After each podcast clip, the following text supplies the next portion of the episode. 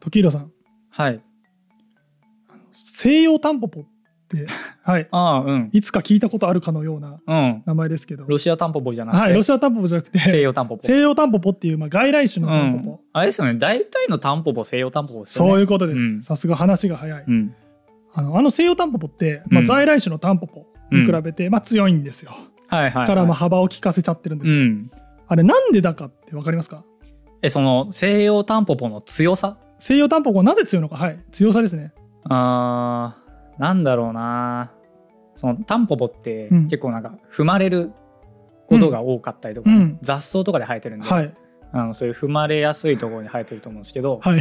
あのそれがその踏み耐性が踏み耐性があるとうん、あの日本タンポポよりある多分あんまり変わんないんじゃないか 変わんなないちょっと実験結果とは知らないけどあーなんだろえっとねううんこれ実は西洋タンポポがうん在来のタンポポにうんセクハラしてるからなんですよセクハセラクハラしてるからなんですよセクハラしてるセクハラしてるからなんですよタンポポが西洋タンポポが西洋タンポポが在来タンポポに在来タンポポにセクハラしてるからなんですよそうかそうなんですよいやちょっとあんまり想像つかないような花の花界にセクハラがあるかどうかもちょっとわかんないんですけどでもねそれをね今からうん、あるんだまよちょって話をしていこはいうはいはとい思いますはいお願いしますということであの最初にタンポポ、西洋タンポポね強いって話しましたけど、セクハラするから強いってことはでいすねセクハラするから強いんですけど、んまあ一旦置いといてはいうんあの一般にさ、まあ、西洋タンポポに限らずなんか外来種ってさうん在来種よりなんか強い気しないいやなんかあのねあなんでだろうほらうんミシシッピアカミミガメとかさあーはいあなりんまかすねあれでなんか北アメリカ原産とかって聞くと、うん北アメリカどんなとこなんだよって思って そうあだねんななんか強いやつらがうんねいっぱいなんかのさばそうってそうるなんかうんあれ荒れたなんかところみたいな感じで北アメリカ原産って聞くとうなんんか北米むちゃくちゃ荒れてるやんっていうふうに思うんだよまあ、ね。そう思っちゃうよね、うんで、まあ、実際じゃあ本当に彼らがなんか強いのかっていうと、まあどっちかっていうと多分入ってきて外来種としてうん定着できるやつらばっか見てるから、まあまあそうだろうそうね。強いわけであって強いと思えるわけであってだから見てる外来種が全てうん生き残れた外来種だけが見れてるからっていうことだよね。そう生き残って、まあ、結果的に日本の環境においては強うんうんかったやつらしか見てないから、はいは外い来種やたら強く感じるし弱い外来種はそもそも存在すら知らないと。そうんうで逆にねほら日本の在来種だったうん。のがあのそう外国でねすごい猛威を振るってるみたいススキなとかね。ね、そうそう確か。おすすきよく知ってるねすすいきやまあ会俺ねしたいと思ってた からうんすすすきすき会会させてほ しいすすき会したいあーじゃああ9月10月ぐらいの公開にしましょうの か。そうですねあうん確かに秋の時にね秋のね。はい、時すにすきしま会しょう楽しみにしててほしいんですけど、楽しみな人いないと思うよ。あんまいやいやいや、面白い です。実体験 があるので、いろいろあ、はいじ。ゃあいいですね。はい。まあ、で、うんまあじゃあ、結果的に、うんつあの、日本の環境に適応して、まあうん強く見えるやつら。はい。あいつらって、まあ2パターンぐらいあるかなって、ざっくり僕の中でね、うん思ってて。一つ目が、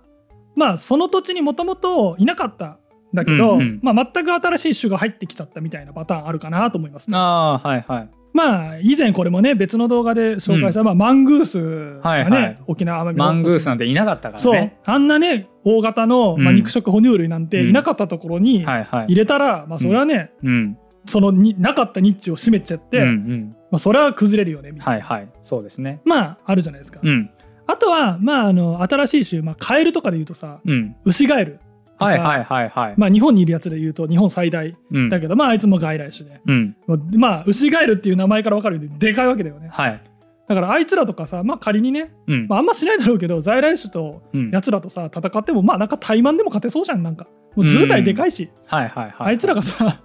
た産む卵の量とかもすごいだろうしうさ、んのさばりそうな気配はするよね。そう、なんかもともといなかったのに、うん。その新しい、全く新しい種が入ってきちゃったから、うん。その新ししい。いニッチを占めちゃった。うんうんうん。まあ、これまでなかった、もしくはあったけど、まあ、物理的にさっき言った牛ガエルみたいに強くて、うんうん埋。めちゃったみたいなパターンがまあ1個あるかなと。はいうん、まあ分かりやすい。はいはい。まあ、本当に強いやつ、いなかったうん強いやつが来たみたいな。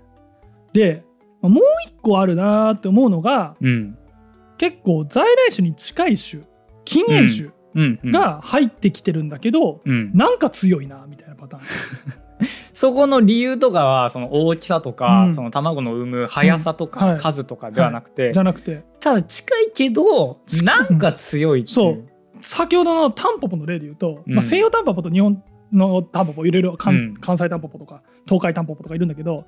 まあ、見た目全然変わらないし別変わに、んなね、いね。西洋タンポポの図体がでかいわけでうんもないし、まあ、厳密に言うとそうなのかもしれないけど、まあ、少なくともその影響はしてない、うんうんはいはいはい。まあ、タンポポだからさなんか大量にね怠慢張ってなんか攻めてくるみたいなことも絶対ないし、なんかこうタンポポ同士がこうバそうバチバチやってるみたいなあんもまうそう想像つかないね。ないでしょけどなんか西洋タンポポ強いじゃん、うーん同じような種なの確かに。実際混雑できちゃうぐらいには近いんですようんうんうん。もう遺伝子もだからだいぶ近い,、はははだいぶ近いね。そうよね。なのに負けちゃうことがあるとへえ。これねなんでかっていうとうん。セクハラしてるからなんですよ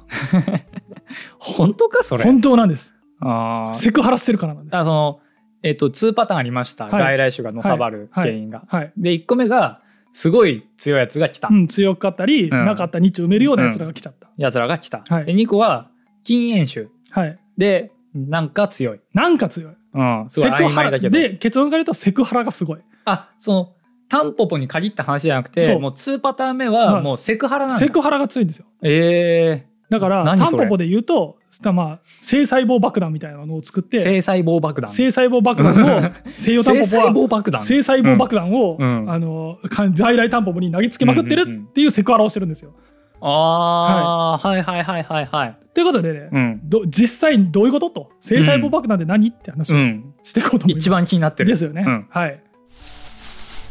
先ほど性細胞爆弾って言いましたけれども、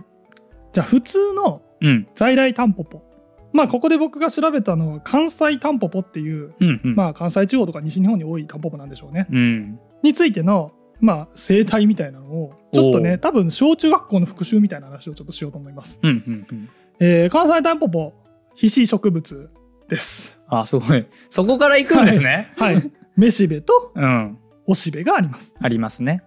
種を作るには、うん。まあ、受粉がうん。必要ですね、でうん。それはこう風だったり虫だったり。あそうですねね。自家受精だったり。は。いでえっ、とね関西タンポポをちょっとここに書いてあるけど確か自家受精できないタイプかなうん。あだから誰かに運んでもらわなそう運いといけないんでもらって別の株からたし確かねちょっとここは曖昧ですけど、なんですねまあでも大体そんな感じうんうん。です。まあですですよね。大体そんな感じ。うじゃあ一方西洋タンポポうん。こいつはねあーまあ正しくは日本に侵入して結構幅を利かせてるタイプの西洋タンポポ、ああ、西洋タンポポにもいろんなタいイくプつがあるかんちょですね。っとタイプがあるんですけど、こいつらは何をするかというと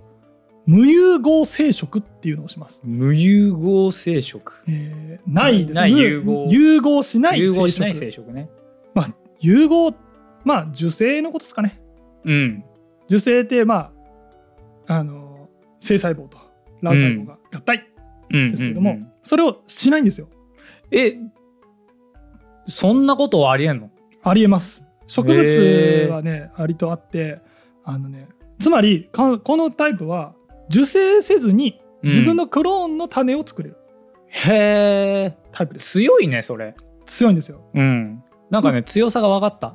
おもう分かりもまうした分かったよ。はい性細胞爆弾どこか分かりました性細胞爆弾はさ、はいちょっとね、ちょっとこの先ブレイクしてしまうかもしれないけど、なんかそう、クローンをさ、うんなんか、関西タンポポのめしべに送り込んで、はいはいはい不能にさせてしまう。なんかそのクローンを養殖、なんだろう、育てさせるような感じにしてしまうみたいな。えっとね違うけどほぼなんかあー考え方としてはすごい合ってる、さすがセンスある ねあのね何の先生性細胞爆弾の先生があ るの確かいやけなされてる違います違いますあのそうね制裁棒爆弾のセンスがあるなと思うんですけど、あのやめろよ、人を性細胞爆弾呼ばわりすんの。ちょっと違います ちょっとじゃないうん制裁棒爆弾魔だとは思ってませんよおいおいおいあのねあちょっと違うんだけどちょっと説明するとねあのでもこいつら今言ったようにうん受粉いらずにたあの玉ね種を作れる うん。ですけどうん。花粉は作りますとへえ。でこれもねまたちょっともう細かいこと省くんですけどうん。この日本にいるタイプの西洋タンポポって、まあ、三倍体って呼ばれる、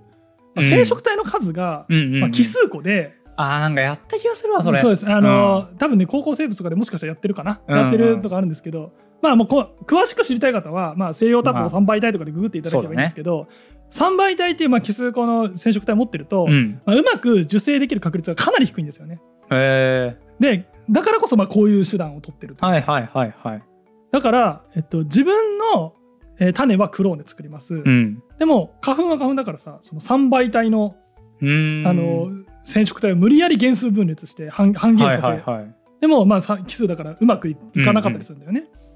でつまりこの作ってる花粉に入っている、うんまあ、性細胞というか、まあ、性細胞になるやつらはうん。ほぼ受粉受受粉じゃないな受精機能ゼロあー花粉をいっぱい作るんですよ。はいはいはいはいはいはいはい。あであ。そうなんですよでこいつがじゃあ誰かに運ばれてうん。関西タンポポのとこうん。行くとどうなるかっていうと、まあ何通りか考えられますけど、まあ、物理的にね、花粉がいっぱいついちゃってはいはいつきづらいもあるでしょうし、うん。あとはこいつらねあの受受精はちゃんとしないけどうん。なんか受粉した後にねあのちゃんさんなんだっけあの花粉管とかいうのうんがうん伸ばして受精しようとはするんだよね。へえ。あ、そうなんだ。そうだからめしべの中に管伸ばしたりとかしてさ、はいはいはい。できないのに受精。うんなん。かまあそういうなんかさっきちょっとポロって言ったけど、そういうめしべにすごいなんか嫌なことをするわけですよ。ああ、で不不能能にに負なっ荷がかかるね。うんかかっ。て不能にさせちゃう。うん。で場合によっては受精しちゃうんだけどうまくもう発達できないあーはいはいはい。みたいなことができるんですよ。ああ、なんかすごい悲しいね。なんかそれ、なんかさ、その落ちこぼれみたいな感じで生まれて きて、俺その、何、三倍体の分裂したやつの気持ちになって る。なるほどなんかどれだけ頑張っても報われないみたいあな。ーそうだでねしかもなんか頑張ったら頑張った分だけ他の人に迷惑をかけてしまうみた いな、なんかすごい悲しい、あーなんか感情移入をしてしまったわ、今。だから、あのーそうですね正直、うんほとんどのやつらは、まあ、無駄打ちというか、うん実僕が性細胞爆弾で表現したのは、うまあん。そういう用途はいはいはい。のために作ったかは分からないけども、うんそのようにしか働き機能してない,、はいはいはい一部ねまれにねうまくできるやつとかもいるらしいんですけへーどその原数分裂が多分都合よくちょっといい感じで分裂できた時とかはあるんですけど、だいぶ確率低い。うーんえそうするとその関西タンポポと西洋タンポポのハーフが生まれてくるみたいな。はい、ああその問題も今起きてて、あまあ、へえ。その在来種との混合うんというか遺伝子混合みたいな問題もまあ起きてへえ。るんですが、まあ、メインとしては今言ったように西洋タンポポはいくら丘から花粉爆弾でも仕返せないじゃないですか、関西タンポポが花粉爆弾しても、こっちは自分で種作れるので、はいはいはいはい。いくら花粉来ていくらまあめめしべのダメになることは多少あるのかなちょっとそこまで調べてないですけどまあいらないと、はいはいはいはい。爆弾受けまません、うーん。あいつらだけ一方的に爆弾受けちゃう関西へえ。なんか西洋タンポポっていうのはそのなんだろうな自己の保存のための機能はしっかり持ちつつ、うんなんかその三倍体っていうなんかよくわかんないもので結局爆弾みたいな感じになっちゃうものを、うんあの撒き散らして、うんまあ、か乱させてると。そうですはい。あのタンポポ界をねタンポポ界をか拡乱乱ささせせててる。席巻してるとへえ。まあねこいつらも多分ねデメうんメリットだけじゃないと思うんだけどね、まあ、よくあるその、ね、遺伝子の多様性ないから病気流行ったらすぐ死ぬんじゃねとか、はいはい、はい。まあ、そういう話はあると思うんですが、うんまあ現状ねはいはいはい、日本の国土においては結構うんそれがうまくいってそうと。はあまあ確かになんかクローンって考えたら、うんそういう病原とかには弱そうですよね。うんすごいなんかね一個致命的なのがあったらねうん、そうそう同じのを持ってるやつが全部全滅する。るみたいな。まあそれがねまあ、うんうん、いつかするかな、まあ、生殖、ね、なんで優性生殖あるんだっけみたいな話とか、うんうんで、まあ、できたらと思いますけど、まあ、一般的にうんは今のところそういう病気がないから。はいはいうまく機能してるなっていうところです。タンポポの性細胞爆弾、うん。うん強いでしょ。まあ強いけど、うんセクハラかって言われたらなんかそれとはまたちょっと違う気がすんな。あそう、うん、これはねちょっと最後にねうん、僕もね今まで僕あの適当なことでたらめなこといっぱい言ってますけど、そうだよねこ。のセクハラってだけは、ちゃんとしたアカデミックな裏付けがあるんだよってことを最後に言おうと思うので。本当に、はい、僕はここだけへは、ーセクハラというワードだけは自信があります。ああそう。はい。それちゃんとなんか西洋タンポポセクハラ委員会みたいな感じの委員会がそこま決で定させたっていう。そこまではないですけど、うんでも、まあ、セクハラっていう言葉を使ってること自体が、別になんか、先生、なんだろうね、なんか、再生数稼ぎとか、はいはい、そういうのではないよっていうのだけちょっと、はあーいいあ、とこそうろななんんですだ。ちゃんと根拠があってセクハラって言っい、てセるクハのラね。って言ってます。へえじゃあ僕が言ってないです。聞いてみよ偉いう人が言ってますって いう、はい僕はよくやるパターンですけたど。だの、ただの隠れてるだけじゃんか、それ。まあということでね、あのまあ、セクハラ、まあ、タンポポの場合は、まあ、こういう性細胞爆弾という、うん。まあ、なかなかき最低なハハラスメントをしてましたね。まあそうだね。はい、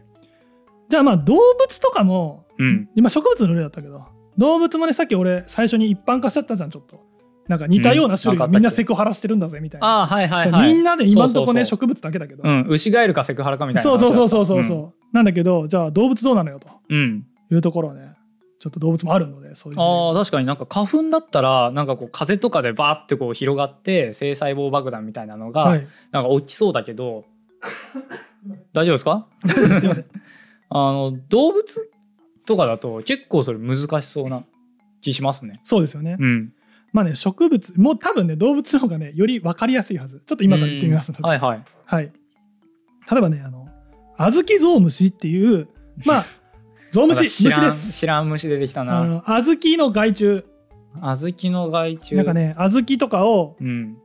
なんか、農薬、無農薬とかのあずき買って放置してると、たまに中から出てきちゃったりするんだけど。あれなんかさ枕の中から虫出てきたみたいなあ確。かあるよねそれかもね、ああずきとかもね、枕にしたりするから、ね。そうそうそうそうれあずきゾウムシかもしれない。あまあ、そういう、えっとね、あずきゾウムシっていう虫がいます。うんあずき食べるので、あずきだけでまあ世話できるので、まあ、めっちゃなんか研究対象としてもよく使われうるーんそうなんだゾウムシみたいなんですけどまあこいつね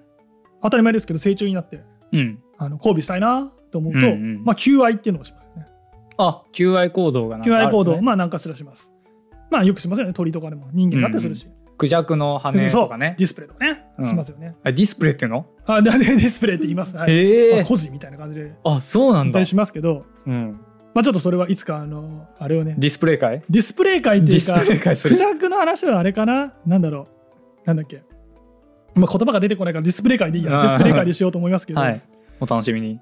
こいつねどういう求愛するかっていうとね小豆ゾウムシの話ですねはい、ハズキゾウムシですねはいまあ虫なんでねいろいろ求愛の仕方あると思いますスズムシだったら音を鳴らすとかうんうんあとダンスするとかね雲が,、はいはい雲がダンスするホタルとかホタホルタとルかがケツを光らせるとかねあありますねホタルの回ぜひ見てくださいあると思うんですけど、うんこいつはねえっとね交尾器をうんビヨーンと伸ばして、うんめっちゃメスを追っかけるっていう求愛です、なんか想像したらめちゃくちゃ気持ち悪いねうん、人間に例えたらもう最悪なことうでんす、最悪だわ最悪なことうんをやってます、これが求愛です、あーなんかドストレートですねなんかドストレートですねなんかスズムシのなんか、はいリリリリリンとかじゃなくてそう交尾器そうこう交尾器をビヨーンと伸ばしてメスを追追いっかかけけるるはいああ、情熱的ですねうん、情熱があって許されるような問題ではないですね人間社会だったらねちなみにこの情熱的な求愛を受けてうん、メスはどうするかというとうん、めっちゃ逃げるらしい です、嫌がってんじゃんはい、あの全力ダッシュで逃げ回って、うん、オスが上に乗っかってきたら、うあのん、蹴飛ばしたりするそうですええー、それもうセクハラですねはいセクハラですよねこれそれセクハラですわあのねそしてねなんでじゃあこんなメス嫌がるのっ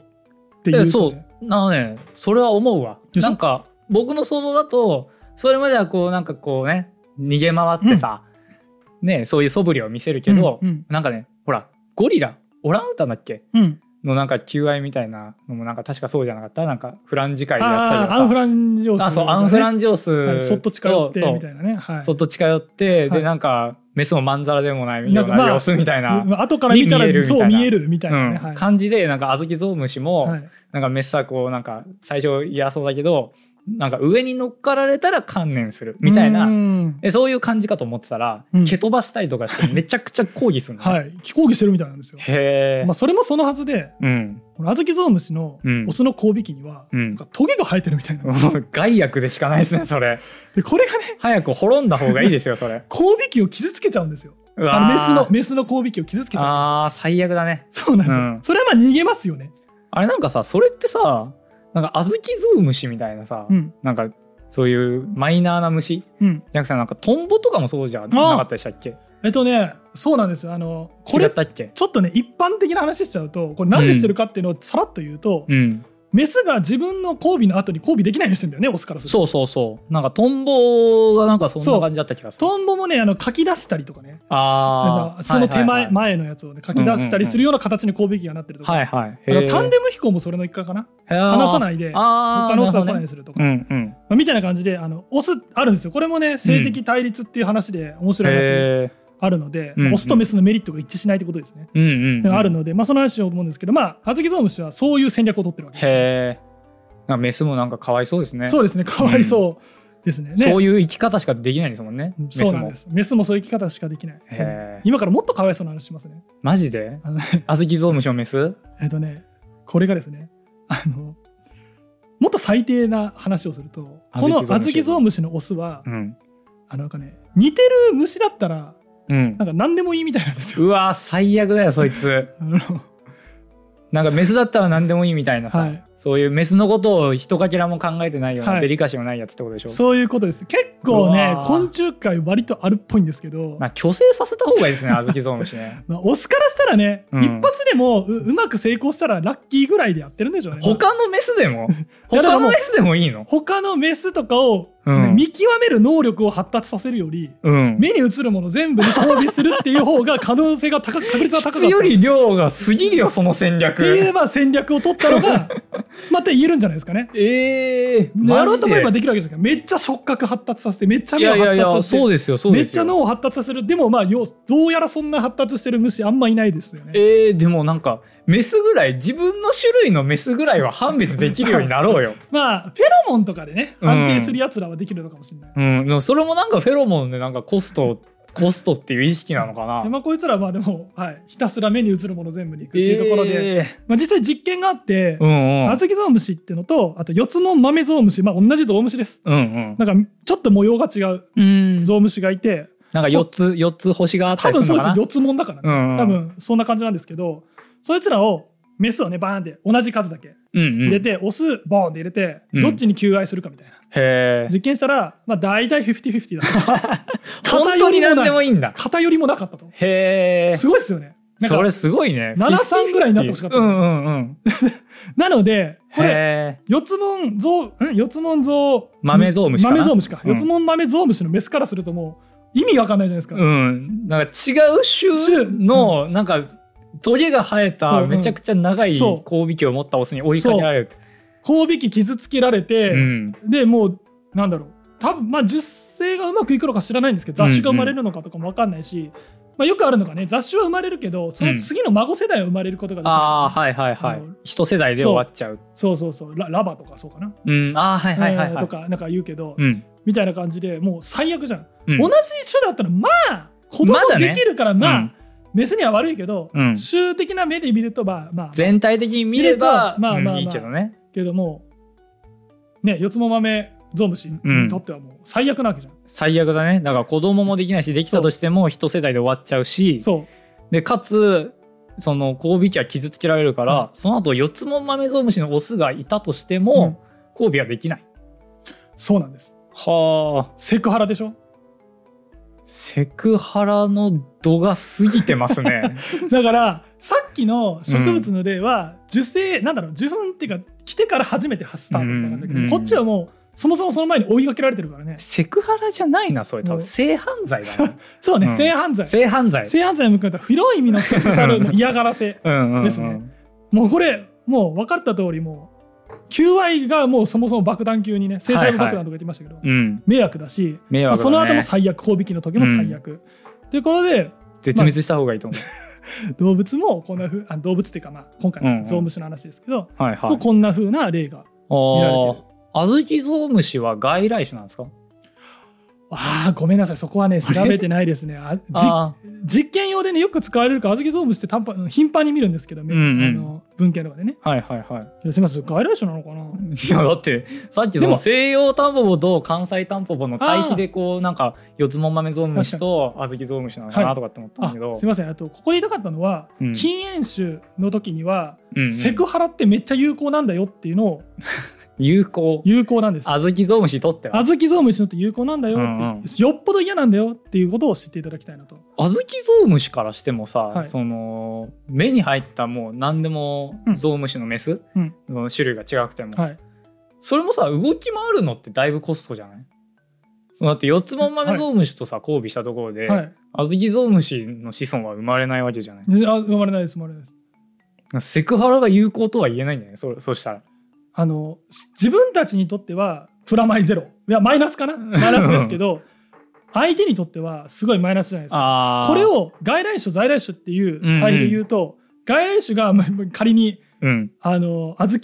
小豆ゾウの方だったら、はいで在来種が四つもんだったら、うんもうこれ4つも滅びままあすよ、確かに四つもは滅びるねそれはこれは多分この小豆の方が、うんそのセクハラという、まあ、武 器戦セクハラ、うん結果的にそのコストを払ってでも、はいはいはいあの結果的にですよ結果的に相手の種、ライバルとなる種をはいはいはいメスまあにダメージを与えてると、あーなんかすげえ嫌な戦略ですねそれそうなんですよっていうのが見られててうんあの結構外来種の侵略とかで、なんでこいつとこいつほとんど一緒のような種な種なのになんかやたら負けるんだろうとかはあいうことの、まあ、理由になってたりする、はいまはいあはい、、全部じゃないですよ、うん要因の一つとして最近注目されてる、はいはいはいだから違いすぎるっていう理由で外来種がはびこってんのと、うん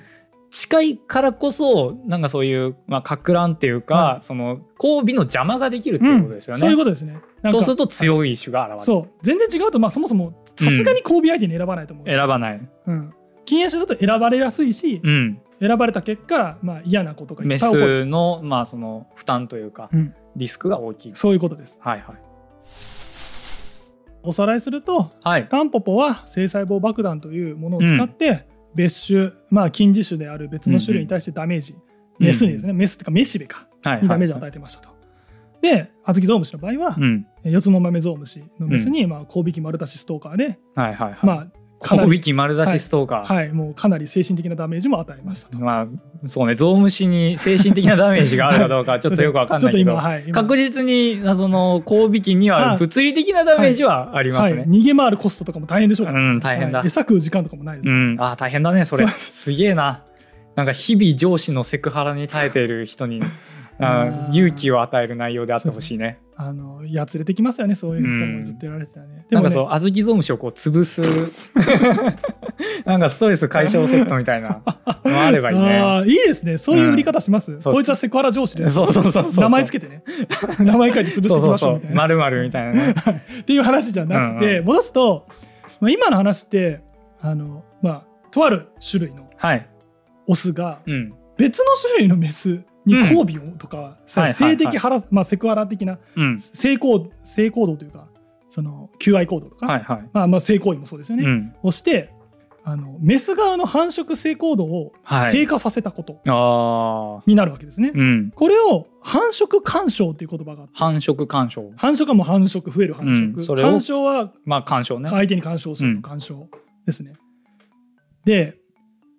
なんでうんこれがこんなに、うんまあ、注目されてるかっていうと、注目されてるって話でしたっあけあすみませんあとが先ほど言って外来種とかのが在来種より強いみたいな、ああそうか理由そ付けとそのしてそれで繁殖干渉っていうのが、まあ、はいあると。結はい構はい繁殖干渉のせいなんじゃないかとうんいうふうに言われてまして、それ全然言ってなかったですね、沸騰ワードなわけですねそれが。フットワードなわけですよ。でなんでかっていうと、うん、これやっぱりメスにダメージ与えるっていうのが一番やっぱり肝ああまあ確かにそうね。なんですよう。んあのこれねまあ当たり前のことを言いますけどうん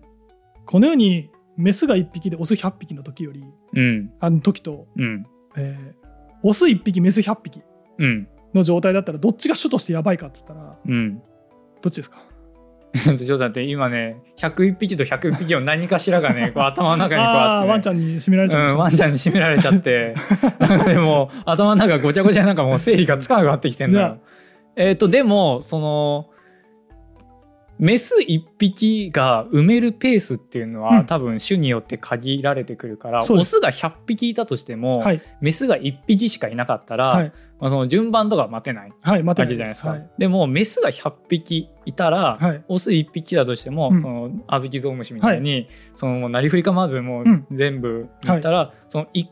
個のオスではい 100,、100は確実に生まれるっていうふうになるんではい種としてやばいのは、えっと、オスがいっぱいいてメスが少ない時ですね。そうですははいいもうもう分かる分かりますうね、んでつまり同じオスメスって、まあ、うん1対1とかの比でいるわけですけど、メスの方がうんなんか種にとってうん貴重なんですよ、重要だね。重要なんですよこれねなんかベイトマンの法則とかいうらしいんですけどへえ。まあメスにダメージを与えることがいかにその、種の存続とか、まあ、個体群うん。にとってにとってあのダメージがはいあるはいかっはてい。いうのが、うん。まあ、前提としてあるわけです。はい。でこれまで種同士の戦い、まあ、個体群同士の戦い個体群っていうのはあれですね、同じ種だけど、まあ、この子にいるエリアの種とかね、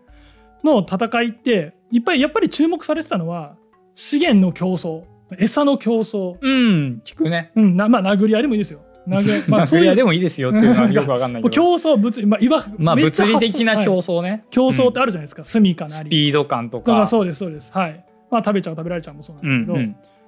っていうのばっかりまあ注目大昔はされてたんですけど、どうやらこの繁殖干渉っていうのがうんうん。メスにある意味効率的にダメージを与えるあ他種のあ、はいはいはいはい。結構有効なへえ。手段なんじゃねとうん。いうことが言われ始めていろいろ実証実験とかうんうんされていく中で、あうん確かにそうだねとはいはいはい。いうのが結構分かってきてほいるんですね。う。うん。まあ、外来種だけじゃなくてなんでこの種とこの種は近い関係なのに、この領域うん。を境に綺麗に住み分けられてるんだろうとかはあ。なんかそれもねそんななんのがかあんのね間のところになんかその繁殖の繁殖が起こお互い起こり合っててはあ。とかいうなんかそういう理屈があったりと怒かり合うこともあるんだ。起こり合うこともあるへえ、それ面白いね、その領域としては。そうそうそう、うんっていう理屈もあったりして、へえまあ、先生この繁殖干渉と言われる別種のオスのうんうん性行動が、はいはい、べまた別のはいメスの性行動およびその繁殖確率みいたいなところにダメージを与えるってい。な。はいうのが大事かっていう話がおお。あるんですよ。ということでねはい。時宏さんは、あのうんまあこれもしですけれどもうん。パッと目が覚めてねうん。あの、うん、ここはどこだと思ったら周りにうん。すごいまあ猿の惑星みたいにうん。類人猿がいっぱい、うん頭のい。る類人猿にいっぱい支配されてて、 ちょっと、あれ設定が突飛すぎてついていけないんですけどっ。てなはいあまあでも妄想しませんこういう妄想僕よくしな寝いよる前寝る前よくしなすいよるんですけど あの寝る前どういうルーティンなのいやいやいやルーティンいや吉信のラナイトルーティン。はい大体ねあのテロリスト来て戦うと かそういそうレれ、パート小リー学生がやるそやうつだレよパートリーのそれ中あと僕よくやるのがあれですね今この布団をめっちゃかぶって、うん。この状態から南極に瞬時にワープしたら、うん。この布団で耐えられるかなってすごいよく考えるんですけ どよ早く寝ろよ。く考えるんですけどまあ昔から好きなんですけどあ まあ、あ、そうなんだ。仮にね、うそんの。頭のいい類人猿たちにうん。支配されてる世界にバーンと出てきて、はい。時宏さんは、うんまあ、人類が何人か残ってるとうんし。た時に人類代表としてうん。やっぱ人類のね世をね取り戻したいじゃん、っうんうんうんうん。てなった時にやっぱり取るべき戦略ここから分かりましたねどうしますかどうすればこの類人猿たち にあのあー多分あれですよガチンコ挑んだら負けますから、あ負けちゃうねどうしますだからえっ、とそっと潜り込んで、は類人猿の、うんえっ、とメスに対しおてうえっ、と交尾器を長くしてトゲをつけ てはいめちゃくちゃ交尾しまくるそれがまあ一番いい方法ですね はいそういうことですあずきゾウムシさんありがとうそそういうことです皆さんもね もしそういう時あるかもしれないじゃないですか、異世界に転生したとか、ねえよあった らまずやるべきこと夢のは中でやれよまずややるべきことはね、うんワンナイトラブ持ちかけて、うんまあ理想で理想的なのはねトゲつけて、うんトゲつけようはいあのいっぱいねラブピースしていただければ、 はい気づけばね、うん僕らの人類の時代になってると平和にねはい思いますあでねこれちょっと最初さっき言ったうん話なんだけどこれね今の話すごく面白くて僕セクハラセクハラって言ってましたけど、うんこれちゃんとねあの僕が言った話じゃないですっていうのをちょっと最後にああ、念押しさせてくださ い。これね、雲隠れするね、はい、なんかね種本がね名古屋大学出版会ってとこから出てる、ははいいはい繁殖ちゃんとしたとこですね、ちゃんとしたとこです。はい繁殖干渉理論と実践実態か。理論と実践はやばい だろ理論と実態。確 名かに古屋大やば学いやばいわ。実践は繁やばい。殖干渉理論と実実践は践はややばい。ばい。実践はやばい。確かに。それはすごいな。それはそれはすごい。 その先生ダメだわ理論繁殖干渉実践しちゃダメですけど。理論と 実態。実態ですうん実践じゃよかっ た。よかっはい。でね、この本のね、後書た。きやのべえか本かと思った わ。書かれてるね、後書きに書かれてる言葉、そのまま引用しますね。繁殖干渉とは、うん俗に言うと、禁煙な異種間における性的ハラスメントのことである。おお、セクハラだ。そして、繁殖干渉が、まあちょっと中略しますけど、うん。禁煙種の分布パターン、うん。生息場所や資源,、資源利用の分割などのうん挙手的な生態現象を実質的に決める最も重要な要因だというのがおー本書の一貫した主張であると。なるほど。つまり皆さん生態学を学ぶということはセクハラを学ぶということです。このまとめで本当にいいんですかよくないので最後に一言言いますと セクハラは最低最悪の行為です。今言ったように、セクハラすることであのセクハラってのは種とか個体群を滅ぼすぐらいの力があることなんだと、でそのぐらいうんメスにダメージを与えるはい最低最悪な行為なんだ、っていうところがはい今回のまとめにはい、なります。まさに生態学を学ぶとレディーファーストになるということとでいすうね。ことです。ははいい、い、いまとめありがとうございます。はいということで高評価よろしく高評お願い価いよろたししまくす。お願いいたしはます。ということでありがとうございまありがしたとうござ。いました。